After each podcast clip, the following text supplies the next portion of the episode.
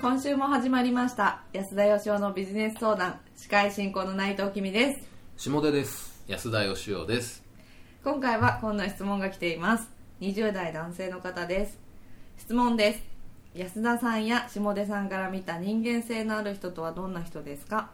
実はこんなところを見ていたのような意外と見落としがちなポイントがあれば教えてほしいですよろしくお願いします意外と見落としがちなっていうのがねああはあの要するに普通の人が見てないようないはいは下手君はそういうなんか人の荒探しみたいな得意としてるじゃんいいやまあだからそういう意味でいくと僕や安田さんがねそんな人間性が非常にいいかと言われると難しいのいでやそうですねそんなこと誰も言ってない言ってないですかいやでもそれについて語るということはそれなりの人間じゃないととは思うんですが、あねまあちょっと今回それを抜きにして抜きにしてじゃないんですよ抜人き間にしてじゃない性のいい人は人間性の良し悪しなんてわからないんですよ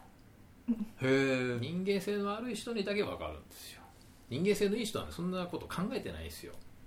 例えばねはいはいなんかお客さんからカステラもらうとするじゃないですかはいでみんなに切って出しますよねえ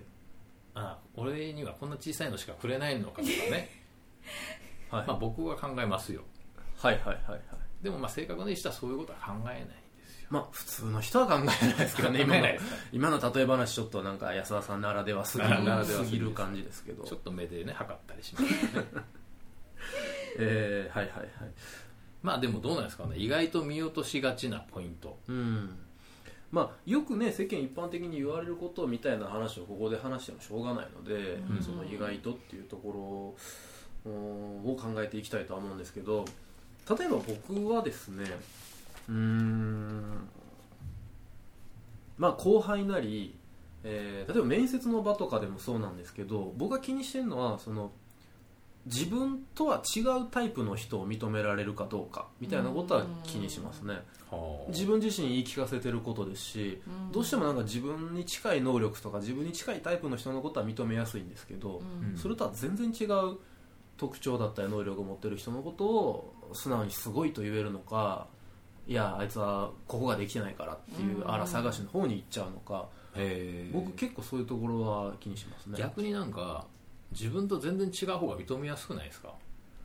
あどうなんです自かね分と同じ分野でやってる人ってやっぱライバル意識あるんで、はいはい、うん認めたくないっていうか、はいはいはいでも別にイチローが活躍したってチキショーとは思わないじゃないですか、まあそうですね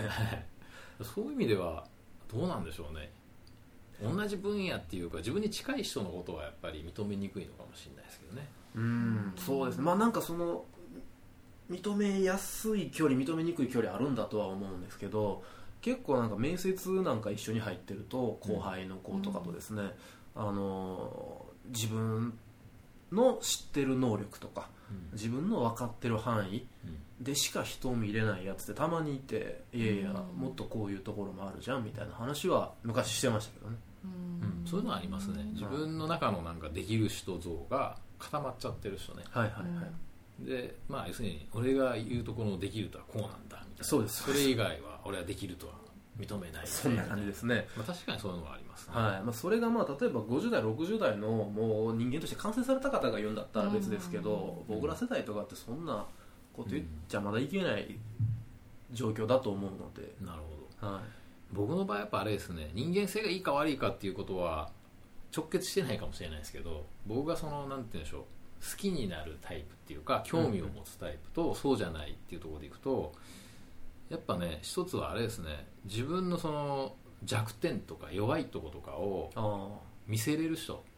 あはいはいそれはやっぱすごい魅力を感じますねなるほどやっぱ人間って基本的に隠したいじゃんそれをそうですうねん見せたくないっていうはか、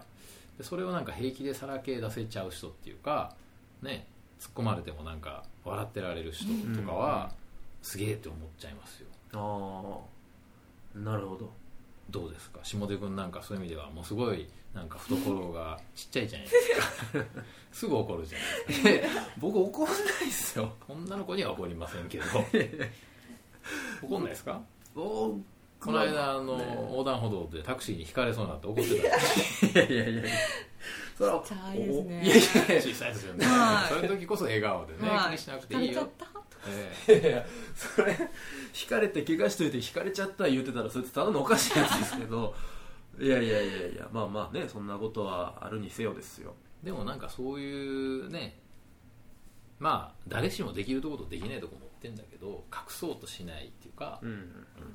そういうのはなんか僕はすごく魅力的に感じますねあうんあそうですねやっぱりさっきのちょっとまあ僕の話ともつながっちゃうと思うんですけど、うんその自分の弱いところをさらけ出せる人じゃないとうん周りの人の弱いところを認められないんだと思うんですよねううんんやっぱそこからつながってるなっていう気がしますねまあさらけ出す前に自覚してない人もいますけどねあそこが弱みだということ、うんそれはいい意味で悪い意味でまあどうなんでしょう自覚してってさらけ出さずに隠す方がちょっとやらしいかもしれないですね、ああここが俺の弱みだから隠すという方がまあやらしいと、そうですね僕もまああのずっとこう隠し続けて四十数年、 まあ安田さん弱みちょっと多すぎるんで隠隠してそうたとん思でっすてか隠しきれてなかったとい思いやます正直言いまして僕18までねあのほぼ隠れてたんです よほぼ隠してたんですよそれ世の中から隠れてたんじゃないほとんど引きこもりみた いな、いやもうあの嘘ばっかりついてたんですよあーでだんだんとそれがしんどくなってきてやっぱこう素でねそういう人を接する人を見てやっぱすげえ魅力的だなって僕も思ってたんですよだからちょっとずつ出していこうとちょっとずつ隠してるところを小出しにしていこううんということでやっていってだいぶ今オープンっぽ くなってきてはいあの、えー結構頑張ったなとまあそれでも半分ぐらいは隠れてますけどね例えばなんかもうちゃんと見せようと思って今はもう隠してない部分ってどんなところなんですかえちゃんと見せようと思って今はもう隠してない隠今はもう隠してないこと例えば運動神経が悪い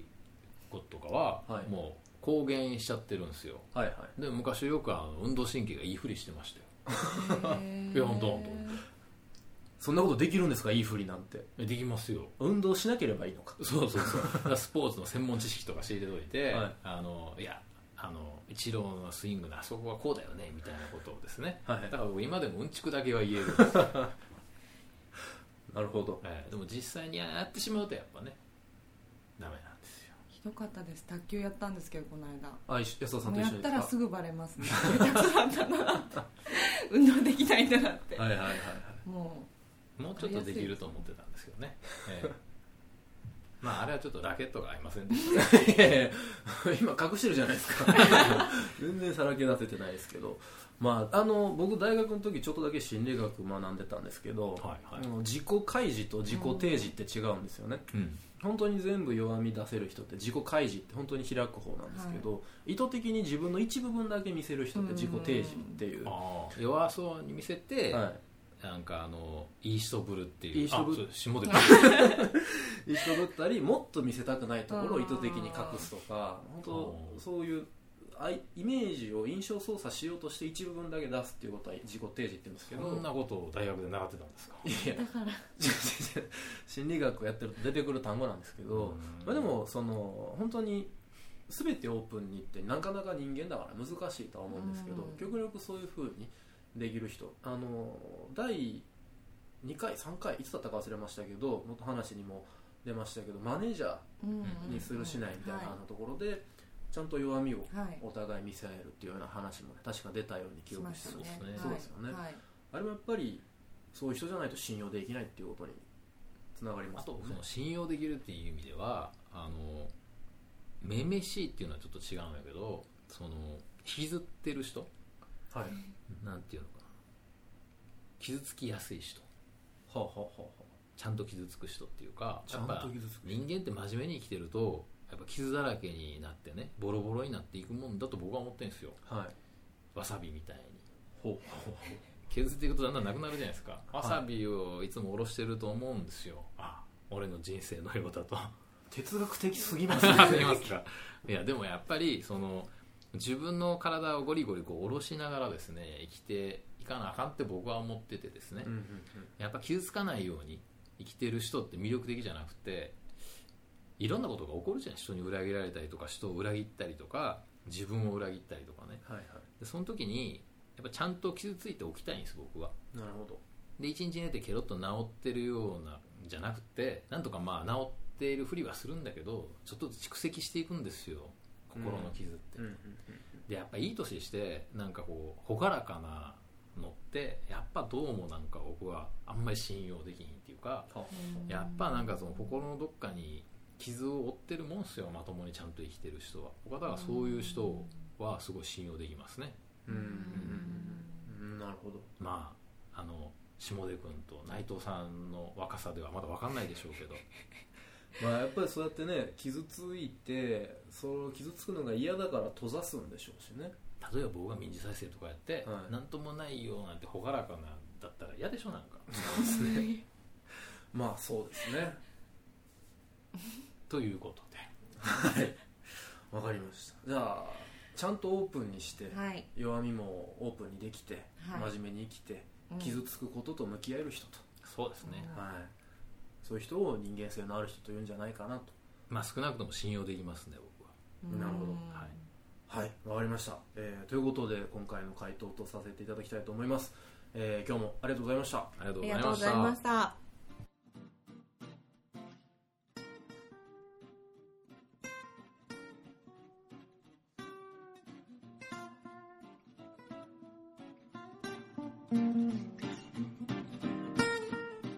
この番組をお聞きいただいた方限定で安田義生がここ1年間に行った講演の中人気ナンバーワンの講演レポートを入手していただけます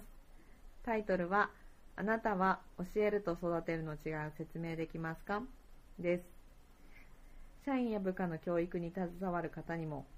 上司に教えられる側の若手の方にもお役立ていただける内容ですレポートは境目研究家安田義雄ホームページのポッドキャストページからお申し込みください URL は安田義雄 .com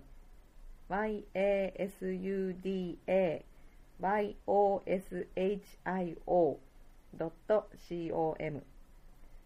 また安田義雄のビジネス相談ではリスナーの皆様からの質問を募集していますビジネスや人生社会に対する疑問など皆様の質問をお待ちしておりますご質問は講演レポートと同じく安田義雄ホームページのポッドキャストページよりお送りください安田義雄のビジネス相談今回はここまでとなりますお聞きいただきありがとうございました